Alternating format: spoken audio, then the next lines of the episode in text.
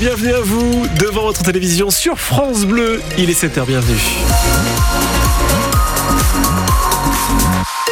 L'équipe est au complet. Didier Charpin, Jean-Baptiste Marie. Bonjour messieurs. Bonjour. Nous sommes le mercredi 17 janvier. Sur les routes, on fait un, un premier point sur les conditions de circulation. Pour l'instant, elles sont bonnes sur l'ensemble du réseau normand, dans le Calvados et dans l'Orne.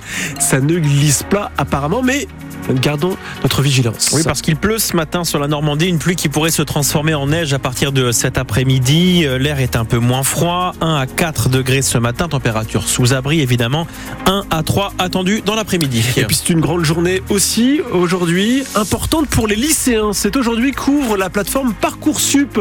Alors selon vous, est-ce un bon ou un mauvais système? Est-ce que vos enfants sont concernés Ont été concernés? Comment l'ont-ils vécu? Racontez-nous.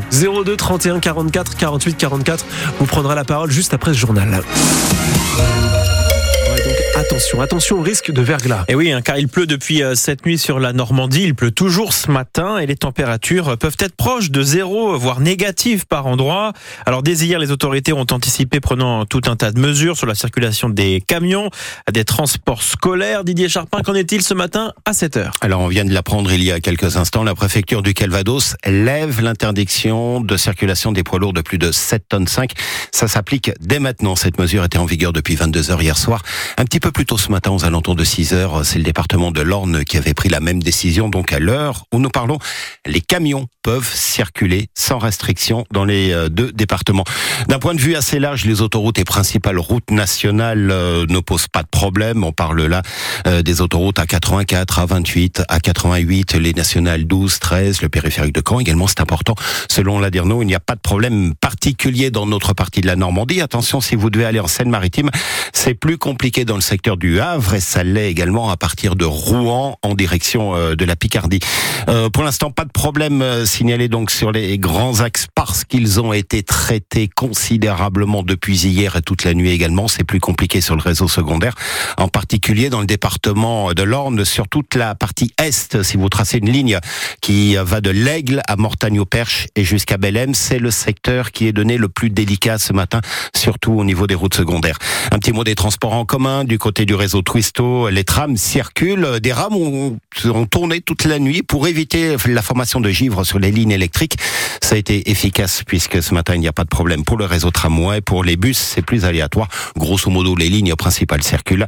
Par contre, les lignes dites secondaires, celles numérotées au-delà de 100, sont pour l'instant à l'arrêt. Merci Didier Charpin et je rappelle hein, qu'il n'y a pas de transport scolaire euh, aujourd'hui en, Normandie, euh, pas de ramassage donc pour conduire les, les, collégiens ou les lycéens. Alors la vigilance orange, neige et verglas ayant été annoncée dès hier, les Normands ont pu se préparer, anticiper, euh, contrairement à la semaine dernière.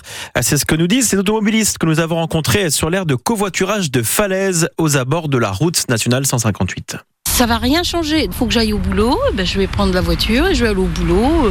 Bon, bah, si je vois qu'il y a une petite route qui est pas terrible, ben, je vais prendre des grosses départementales. Bon, bah, on fait pas du 150, hein.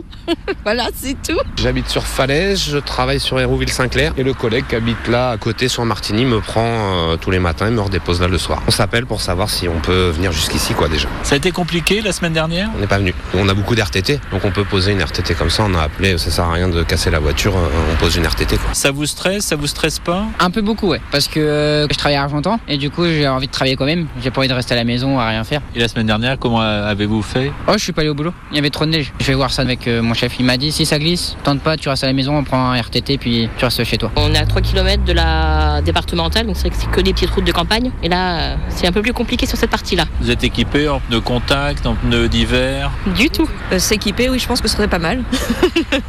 et plus sécurisant. Voilà, les automobilistes normands euh, habitués du, covoitura, du covoiturage rencontrés sur la RN 158 du côté de Falaise, au micro France Bleu de Philippe Thomas, bien entendu. Vous nous appelez un 02 31 44 48 44 si vous constatez des difficultés sur votre parcours. Le président Macron a multiplié les annonces hier lors d'une conférence de presse à l'Elysée. Oui, retransmise en direct à la télévision, sur francebleu.fr également. Alors, euh, parmi les mesures annoncées par le chef de l'État, la régulation de l'usage des écrans pour les jeunes, la refondation de l'instruction civique, le la possible généralisation de la tenue unique à l'école en 2026.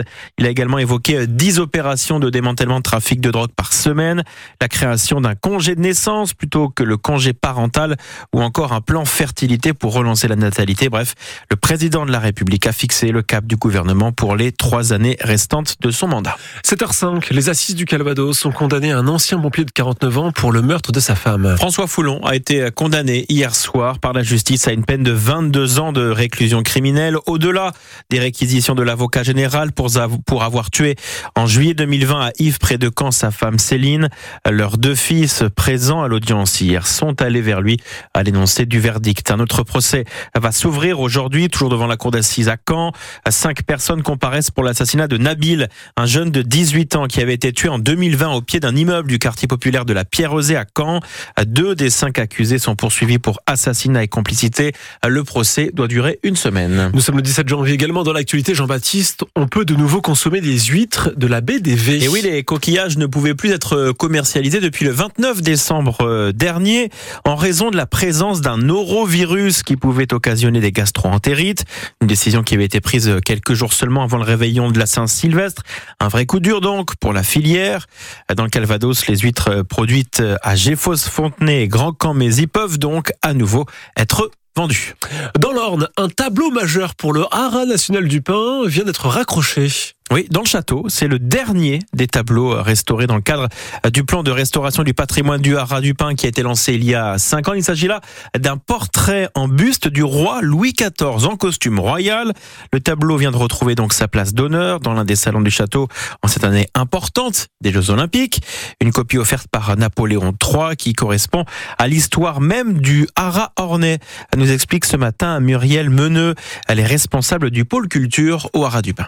C'est une copie qui a été offerte euh, par Napoléon III lors de sa visite au Haras du Pin en 1863, lorsqu'il a inauguré l'hippodrome euh, du Pin, mais aussi quand il a inauguré la ligne de chemin de fer Paris-Granville. Et donc euh, ce n'était pas un hasard que Napoléon III offre une copie de Louis XIV, puisque c'était aussi une façon de revendiquer une ascendance royale et de replacer l'histoire du Haras du Pin, puisque le Haras du Pin a été construit sur volonté de Louis XIV. Et puis dans l'histoire de c'est important, même si c'était légion d'offrir des copies au 19e, c'est quand même le portrait le plus connu de Louis XIV, hein, qui était fait par son portraitiste officiel, Hyacinthe Rigaud. À l'heure où on est sur une année très importante des Jeux Olympiques, où on allie euh, sport et culture, c'est vraiment aussi l'image de la France, de la monarchie absolue au XVIIe, euh, et le portrait de Louis XIV dans ses fleurs de lys, euh, c'est quelque chose qui est connu même à l'étranger. Ça reste des images du patrimoine français. Et on vous a mis sur notre site francebleu.fr une photo de ce tableau de Louis XIV, donc offert au Haras du Pin par Napoléon III.